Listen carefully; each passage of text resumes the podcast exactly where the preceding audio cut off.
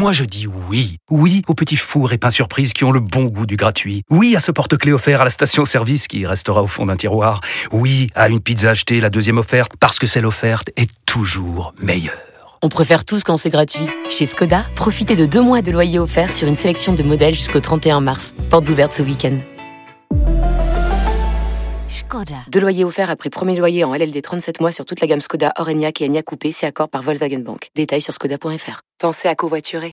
Vous écoutez RMC. Face à face. Apolline de Malherbe. Il est 8h32 et vous êtes bien sur RMC et BFM TV. Bonjour Yael Braun-Pivet. Bonjour. Merci d'être euh, dans ce studio ce matin. Vous êtes la présidente de l'Assemblée nationale, députée Renaissance des Yvelines, à la tête d'une Assemblée euh, nationale euh, plus que chaotique hier. La loi immigration a été adoptée, mais à quel prix? On va revenir évidemment sur l'avenir également de la Macronie, sur la question de la division de votre majorité qui était déjà fragile.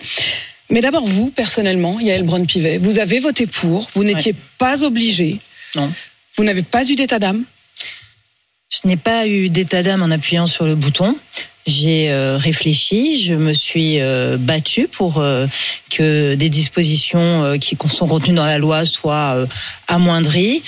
mais au bout du compte, au bout de la route, moi, j'assume mes responsabilités. Je pense que nous avons besoin de ce texte sur l'immigration qui comporte un certain nombre de mesures qui sont nécessaires concernant notamment la facilitation des reconduites à la frontière et des expulsions, notamment la simplification du droit des étrangers, des procédures que l'on suit, notamment la régularisation des travailleurs dans les métiers en tension. Donc nous avions besoin de ce texte, de ces mesures.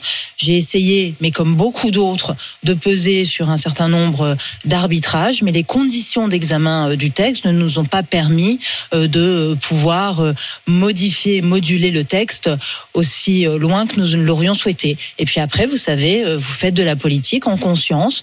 Vous n'avez rarement un texte qui vous convient à 100%. Donc, euh, vous dites qu'est-ce que est-ce que effectivement il y, a qui ne soit pas dans le sens de ce que vous souhaitiez, mais qu'il y ait des choses qui vont contre vos convictions il y en a, il y en a. Euh, moi, la question des, des prestations sociales me gêne terriblement. Je l'ai dit euh, au président de la République euh, hier soir, avant. Euh, Vous étiez à l'Élysée pour cette réunion d'urgence. J'étais à l'Élysée et à la question qu'est-ce qui vous gêne dans ce texte, moi, j'ai répondu que la question des prestations sociales me gênait, que je n'approuvais pas le fait de, de priver une personne en situation régulière, qui par exemple peut avoir des enfants sur le territoire français, d'allocation familiale ou d'allocation logement, et donc je trouvais que le délai carence euh, ne me convenait pas. Je l'ai dit. Après, à nouveau, qu'est-ce qu'il vous a répondu Quand il y a euh, des choses, tout ne vous convient pas forcément.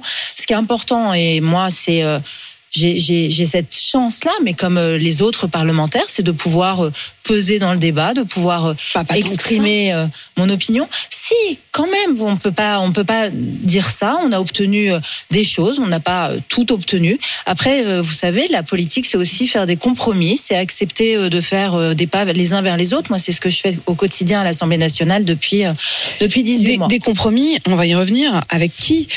Euh, mais d'abord, vous avez eu ce moment de vérité avec Emmanuel Macron hier mhm. soir. Vous lui dites cela, vous lui dites à quel point cela euh, vous pèse. Qu'est-ce qu'il vous répond? Bien, lui, euh, il est face à de nombreux cadres de la majorité. Il a un cap. Il pense qu'il est comme nous. Et nous étions tous autour de cette table à penser la même chose, c'est-à-dire que nous avons besoin euh, d'un texte et nous sommes euh, dans, un, dans des conditions d'examen qui ne nous permettent pas d'avoir euh, le texte idéal que nous aurions souhaité. Le texte idéal que nous aurions souhaité, c'est lequel? C'est celui que le gouvernement présente euh, au nom du président de la République et qui, est, et qui est balayé par, par le, la motion de, de, rejet. Le journal Le Monde raconte euh, que autour de la table, effectivement, hier, euh, plusieurs disent être mal à l'aise, que vous-même, vous avez été jusqu'à envisager, tout comme Richard Ferrand, par exemple, un retrait du texte. Vous auriez préféré un retrait du texte? Alors moi, ce que j'ai, euh, la position qui était la mienne et qui est toujours la mienne, c'est que euh, je ne souhaite pas que la majorité soit fracturée. Et euh, des euh, différentes réunions euh, qui avaient eu lieu dans les jours précédents et le jour même, on voyait, et elles se sont exprimées dans les votes de la majorité, qu'il y avait beaucoup de parlementaires qui étaient prêts à voter contre ou qui souhaitaient s'abstenir. Et il ne vous a pas échappé que le président du MoDem avait exprimé euh, à un moment dans la journée le fait qu'il voterait Bayrou contre François Bayrou. voter contre. Et donc, moi, j'ai alerté, euh, et c'est la raison pour laquelle, au départ, je plaidais pour le retrait du texte, que euh, je ne, il, il ne fallait pas fracturer la majorité sur ce texte, puisque de Retirer le texte aurait permis le président de, de la ne pas la République a fracturer. besoin d'une majorité, mais à partir du moment où le MoDem considérait qu'il était acceptable de voter le texte, le risque de fracture de la majorité semblait écarté et il fallait évidemment aller au vote. Yael Braun-Pivet, votre successeur à la, président, à la présidence de la commission des lois, Sacha Houlier, dit ce matin qu'il a un sentiment de gueule de bois.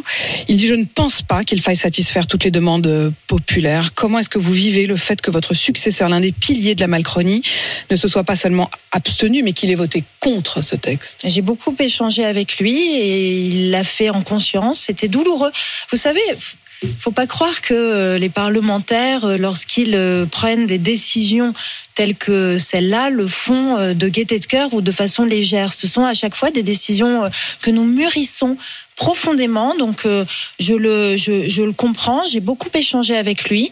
Euh, il a fait, il a rempli sa mission jusqu'au bout parce que euh, c'est lui qui a présidé la commission mixte paritaire. Donc, euh, il fait partie des acteurs qui ont permis la réussite de cette est-ce commission qu'aujourd'hui, mixte paritaire. il Donc, est moi, je trouve encore que en mesure de présider la eh commission des lois Parce qu'il a été d'une loyauté exemplaire, puisqu'il a présidé cette commission mixte paritaire avec les, les, les lignes qui étaient celles de la majorité. Donc je trouve euh, ça vraiment très méritant et remarquable de sa part. Donc évidemment qu'il peut continuer à présider euh, la Alors commission vote des lois. contre le texte Il a- mais- qui est présenté et qui est défendu par le président de la République Il a rempli sa mission pleinement. Moi, vous savez, je, je, je vois cette majorité euh, vivre, exister. Elle a des convictions, elle fait de la politique. Et je crois que c'est ça que les Français attendent. Ils n'attendent pas. Mais quand je et vous on l'a tellement entendu, ça veut dire qu'il n'y a Madame. plus de Macronie, en Non, fait. pas du tout. Mais on a tellement entendu pendant le précédent quinquennat les députés Godillot, ils votent tous euh, avec le doigt sur la couture du pantalon. Ouais, mais là- et le jour là, c'est pire que les frondeurs. Vous vous souvenez des frondeurs de Non, François ça n'est pas pire que les frondeurs. Ça n'est pas pire que les frondeurs. La majorité est soudée. Maintenant, elle est diverse et c'est ce que l'on voit. La Et majorité elle est prend soudée, ses mais est-ce qu'il n'y a pas responsabilités. une forme de déni Je, je pas comprends que tout. vous le souhaitiez, Mais vous le constatez, ça n'est pas parce le que vous, vous, vous avez ce, re- vous êtes. Non, moi, je, vous je avez- suis non, non. juste, je regarde juste Oui, les chiffres. je regarde vous les- avez un regard les- je tiens de l'extérieur et vous tenez les comptes. Moi, cette majorité, je la vis au quotidien, je la côtoie. Vous savez, à l'Assemblée nationale, euh, je vois au quotidien les, députés de la majorité, mais je, les, je vois aussi les députés de l'opposition. Je dialogue au quotidien avec eux. Moi, je vois cette Assemblée vivre. Je, j'entends ce qu'elle nous dit. Et moi, ce que je peux vous dire aujourd'hui, c'est que la majorité, elle est diverse, elle se pose des questions, mais elle est unie derrière le président de la République et elle a envie de continuer à avancer dans l'état d'esprit qui est le nôtre, c'est-à-dire dans l'état d'esprit du macronisme. Mais à quel prix précisément On va y revenir. Qu'y a-t-il dans cette loi Quand vous dites les valeurs du macronisme, c'est l'expression qu'a utilisée Elisabeth Borne hier, qui dit nous serons toujours fidèles aux valeurs du macronisme. C'est quoi les valeurs du macronisme? Préférence nationale pour les prestations sociales, déchéance de la nationalité, fin du droit du sol, la fin annoncée de l'aide médicale d'État. C'est ça les valeurs Alors, du macronisme Alors, si c'était ça, ce ne serait pas les valeurs du macronisme et les quatre points que vous avez indiqués. sont dans la loi. Alors, ne sont pas dans, c'est pas vrai. L'AME n'est pas dans la loi. Non, mais Non, elle est mais en elle- janvier. Elle n'est pas Il dans y a la, la loi. fin il n'y a pas, de il n'y a l'AME. pas, et la première ministre s'est exprimée entre- encore très clairement, il n'y a pas de fin de l'AME. Nous ne souhaitons pas supprimer l'aide Vous médicale ne la supprimerez pas, mais vous l'avez là. Après, la réforme est tant pas, que le ministre de la Santé lui-même. Et là, pour le coup, je, vous avez je ne parle que de ceux de qui sont chez vous. il n'y a le ministre de la Santé démissionne. J'ai vu. Donc vous ne pouvez pas proposé- dire Non, que, cette AME, elle reste telle qu'elle. Il démissionne précisément parce qu'il dit en tant que ministre de la Santé, je ne peux pas défendre Mais cela. Je vous dit ce matin que moi, je ne souhaite pas que nous supprimions l'AME et l'AME n'a pas été supprimée dans le texte, contrairement à ce que vous venez d'indiquer. La déchéance de Non, nationalité, juste décalé elle ça est à janvier. extrêmement. Oui, mais est-ce que vous avez un texte, Madame de Malherbe? Est-ce que vous avez un texte Le, sur les le yeux ministre qui de la Santé, vous croyez qu'il démissionnerait Vous croyez qu'il démissionnerait en conscience s'il n'avait pas cette Moi, crainte-là j'appartiens à une sérieux? majorité qui discute, qui débat et qui écoute ses parlementaires. Mais j'ai parfois l'impression d'être moi- dans un dialogue de sourds, c'est-à-dire que euh, écoutez ceux qui sont dans votre, dans vos propres rangs, le ministre de la Santé, écoutez, le, le président de la commission des lois. Nous nous reverrons dans un mois ou deux et vous verrez que nous n'avons pas supprimé C'est donc l'AME. ils se trompent.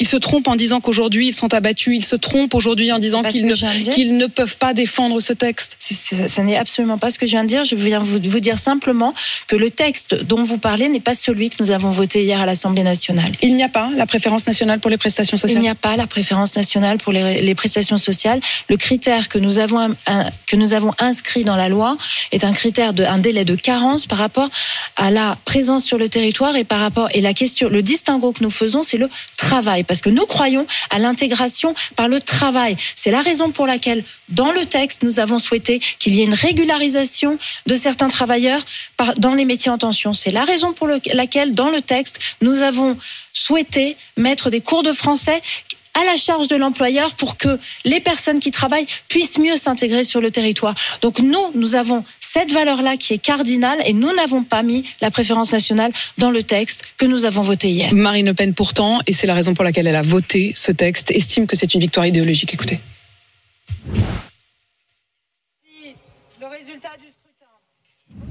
Marine Le Pen qui dit donc se réjouir de cette victoire idéologique et qui a donc décidé de voter ce texte. Je voudrais qu'on l'écoute, pardon.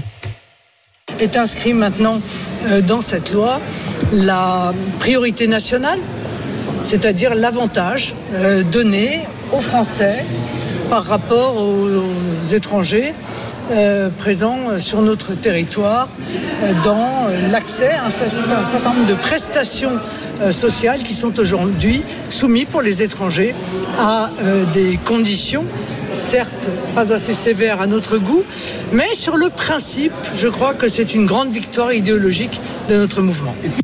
Une grande victoire idéologique du Rassemblement national. Marine Le Pen fait de la politique et on va pas lui reprocher. Maintenant, euh, on voit que ses euh, parlementaires au Sénat avaient voté contre le texte, qu'en commission, elle a voté contre le texte, qu'elle avait voté une motion de rejet pour que le texte ne soit pas débattu dans l'hémicycle et que son vote final est une pure manœuvre politique qu'elle fait. Et donc, ne, nous, ne, ne tombons pas dans le piège de euh, cette manœuvre qui est franchement euh, cousue de fil blanc. Maintenant, moi, je voudrais vous dire une chose, mais pas par rapport euh, à Marine Le Pen. Je pense néanmoins euh, quand on regarde un petit peu euh, toute cette séquence qui vient de se dérouler, on voit qu'il faut euh, impéra- impérativement que nous travaillions différemment. Et là, c'est la présidente de l'Assemblée nationale et non pas la députée Renaissance des Yvelines qui vous parle. Moi, je suis très perplexe face à ce texte qui n'aura pas été débattu dans l'hémicycle. Je suis très perplexe face à ce texte dont un certain nombre de mesures n'ont pas été examinées dans leur solidité juridique par le Conseil d'État et qui n'ont pas fait l'objet euh, d'études d'impact. Je suis très perplexe sur cette façon de euh, construire la loi.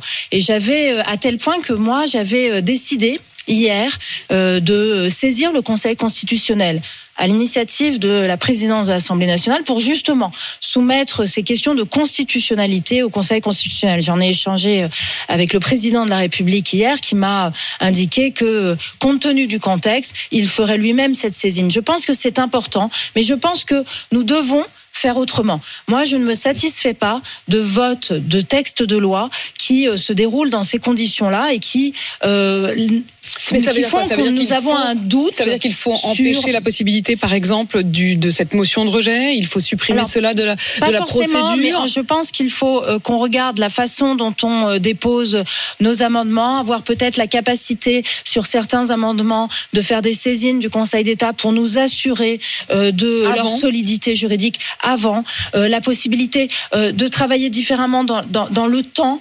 On est encore trop comprimé. Vous savez, moi j'avais plaidé pendant le précédent mandat, lorsque j'étais présidente de commission des lois, j'avais fait un rapport que j'avais intitulé plaidoyais pour un Parlement renforcé et je plaidais pour qu'il y ait davantage de temps entre les textes et euh, les séances dans l'hémicycle. Oui, mais il y a un côté Et donc, un peu, moi, je crois qu'il faut qu'on travaille quand elles ne là-dessus. nous conviennent pas. Non, c'est pas c'est pas ça que je vous dis. Je et je comme je vous le dis justement, ce sont euh, des préconisations que j'ai faites avant d'être présidente de la commission des lois, de- avant de, de- de l'Assemblée nationale. Donc évidemment, ce n'est pas ce ne sont pas des préconisations que je fais ce matin justement parce que telle ou telle chose ne me convient pas. Je pense qu'il faut qu'on travaille différemment parce que nous devons construire des compromis. Moi, ce que j'ai vu hier dans l'hémicycle, c'est un hémicycle surchauffé avec une tension colossale. Ce n'est pas ça que je veux à l'Assemblée nationale. Et donc, pour ce faire, il faut qu'on change clairement de méthode. On l'avait dit en juillet 2022. On ne l'a pas fait suffisamment. Il faut que ça change. Est-ce qu'il n'y a pas quand même une forme d'hypocrisie, pardon, mais vous vous donnez euh, bonne conscience, je comprends bien, en disant pas du non, tout. mais on va pas compter pas les voix, de me on va pas compter les... Madame de Malherbe. Quand, quand vous avez dit hier, pas vous d'ailleurs, le président, on ne décomptera pas les voix du RN. euh, c'est une forme d'hypocrisie. C'est juste euh, se, se boucher les yeux, se dire on ne les regarde pas, on ne les voit pas. Mais elles sont là, ces voix du RN. Il- le RN aujourd'hui fait partie d'une forme presque de coalition. Mais vous savez- mais Il y a eu une tout, coalition hier, euh, Renaissance, LR Non. et Rassemblement national. Non, pas du tout. Une coalition, c'est quoi? C'est une volonté commune de travailler ensemble et de mettre en œuvre un programme que nous déterminerions à l'avance, sur lequel nous serions d'accord pour gouverner. Ça n'est absolument pas ce qui s'est passé hier et ça n'est absolument pas ce que nous ferons à l'avenir avec le Rassemblement national. Il n'en est absolument pas question. Il y a quand même une autre forme d'hypocrisie aussi, c'est ce Conseil constitutionnel. On a l'impression que vous avez voté cette loi, mais qu'en même temps, vous espérez qu'une chose, c'est que le Conseil constitutionnel la détricote. Pas du tout non plus. J'ai du mal à me faire comprendre, je crois, euh, aujourd'hui devant vous et j'en suis vraiment euh, désolée. Alors allez-y, prenez Mais- le temps, expliquez-nous. Mais c'est vrai que ça donne ce sentiment-là. Pas seulement vous, hein, d'ailleurs, mais Sacha Houlier euh, dit la même chose euh, de son côté. Le président de la République lui-même dit on va tout de suite saisir le Conseil constitutionnel. Et vous espérez, on le sent bien secrètement, que le Conseil constitutionnel, au moins sur cette question de la préférence, de la priorité nationale sur les prestations sociales, euh, vous dira que ça n'est pas constitutionnel et que ça Ouais. crée une rupture d'égalité. le, le, Vous espérez au fond qu'elle ne soit pas constitutionnelle, cette loi? Le, pr- le principe, c'est euh, nous, nous sommes législateurs, mais nous ne pouvons pas faire tout ce que nous voulons et nous souhaitons en tant que législateurs. Le Conseil constitutionnel, mais surtout la Constitution, elle nous protège, elle protège euh, nos concitoyens dans leurs droits et libertés euh, fondamentaux, elle euh, protège les principes sur lesquels se- s'est fondée notre République, euh, la, la, la légalité, la liberté d'expression, la liberté d'aller et venir, c'est notre Constitution qui nous protège. Et donc, entre français eh bien, et étrangers est valide? eh bien, justement, il faut que le Conseil constitutionnel se prononce. Il faut aussi qu'il se prononce sur la régularité de cela. la procédure euh, parlementaire. Mais vous savez, moi, je suis celle, je suis celle qui a porté une loi qui a été pratiquement intégralement censurée par le Conseil constitutionnel lorsque je proposais des mesures de sûreté pour les euh, terroristes qui sortaient de prison. Et cette loi a été censurée par le Conseil constitutionnel parce que nous n'étions pas euh, proportionnés. Et je l'ai euh, acceptée. Et ça n'est pas pour autant que je n'avais pas porté avec conviction la loi qui était la Oui, mienne. mais cette fois-ci, c'est Ce un peu sont- l'inverse. Non, mais c'est un peu l'inverse, justement. Mais ce C'est sont, un peu l'inverse. Vous l'avez sont- voté sans conviction ce sont euh, nos et vous espérez donc moi, que le je Conseil crois- constitutionnel vous je- rattrape et que ce soit euh, je, je n'espère rien. une manière de vous redonner euh, votre Je honneur. n'espère rien et je n'attends pas que le Conseil constitutionnel me rende mon honneur. Je n'ai pas perdu mon honneur. Je remplis ma mission le mieux que je peux, le mieux possible.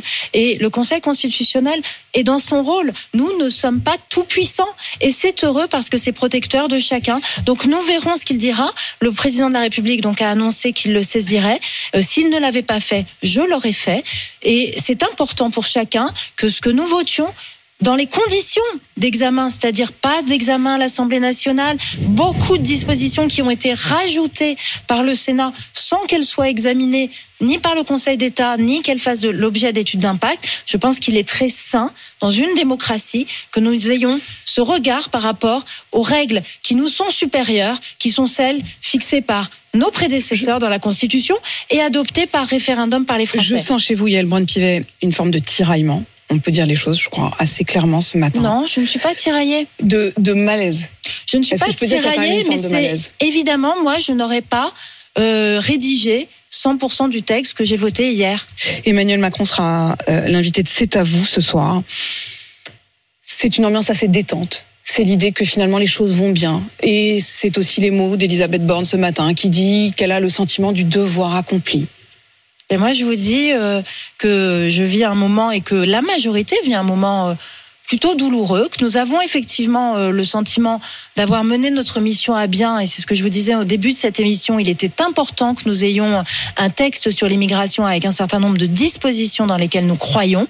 Maintenant, euh, nous voyons les résultats du vote, nous voyons les tiraillements de la majorité, et donc je pense qu'il faut très clairement que notre majorité puisse travailler différemment pour pouvoir rester unis. Le président et le pays en a besoin, a besoin de cette majorité. Nous avons besoin de trouver des partenaires partenaires. Nous commençons, nous en avions euh, et nous en avons trouvé avec les Avec et Républicains le- et et, le avec euh, l'IOT, le groupe Liberté, euh, Indépendant Outre-mer euh, et Territoire. faut- Moi, je souhaite qu'on continue travailler, à travailler faut monter pour le ensemble. coup une coalition? Alors j'ai bien compris sans le RN, mais avec LR, est-ce qu'il faut aller de l'avant avec LR, assumer que désormais ils sont des partenaires de la majorité? s'il y a une réelle volonté des LR de travailler avec nous et non pas euh, de travailler, euh, de prendre, quoi, de, de, de, de, nous prendre, euh, comment, comment dire cela Euh, En fait, pour travailler ensemble, pour fon- fonder une coalition, il faut que chacun nous ayons ce souhait et donc que nous soyons en capacité de faire des pas les uns vers les autres et que nous soyons d'accord sur un compromis pour gouverner. Il ne s'agirait pas de gouverner uniquement sur le programme qui est le nôtre ou sur le programme des républicains. Donc si nous avons la capacité aujourd'hui de construire une coalition claire avec les républicains, mais avec aussi euh, les sociodémocrates qui représentent la gauche aujourd'hui de gouvernement, moi j'en serais heureuse parce que ça nous permettrait d'avancer et justement de pouvoir mieux anticiper les sujets, mieux construire les textes et pouvoir trouver Et euh, des autre- compromis euh, en amont. Une autre méthode donc euh, que celle qui a été euh, appliquée et que vous regrettez. Donc Yael Braun-Pivet, présidente de l'Assemblée nationale, merci d'être venue euh, ce matin répondre à mes questions. Il est euh, 8h53 sur RMC BFM TV.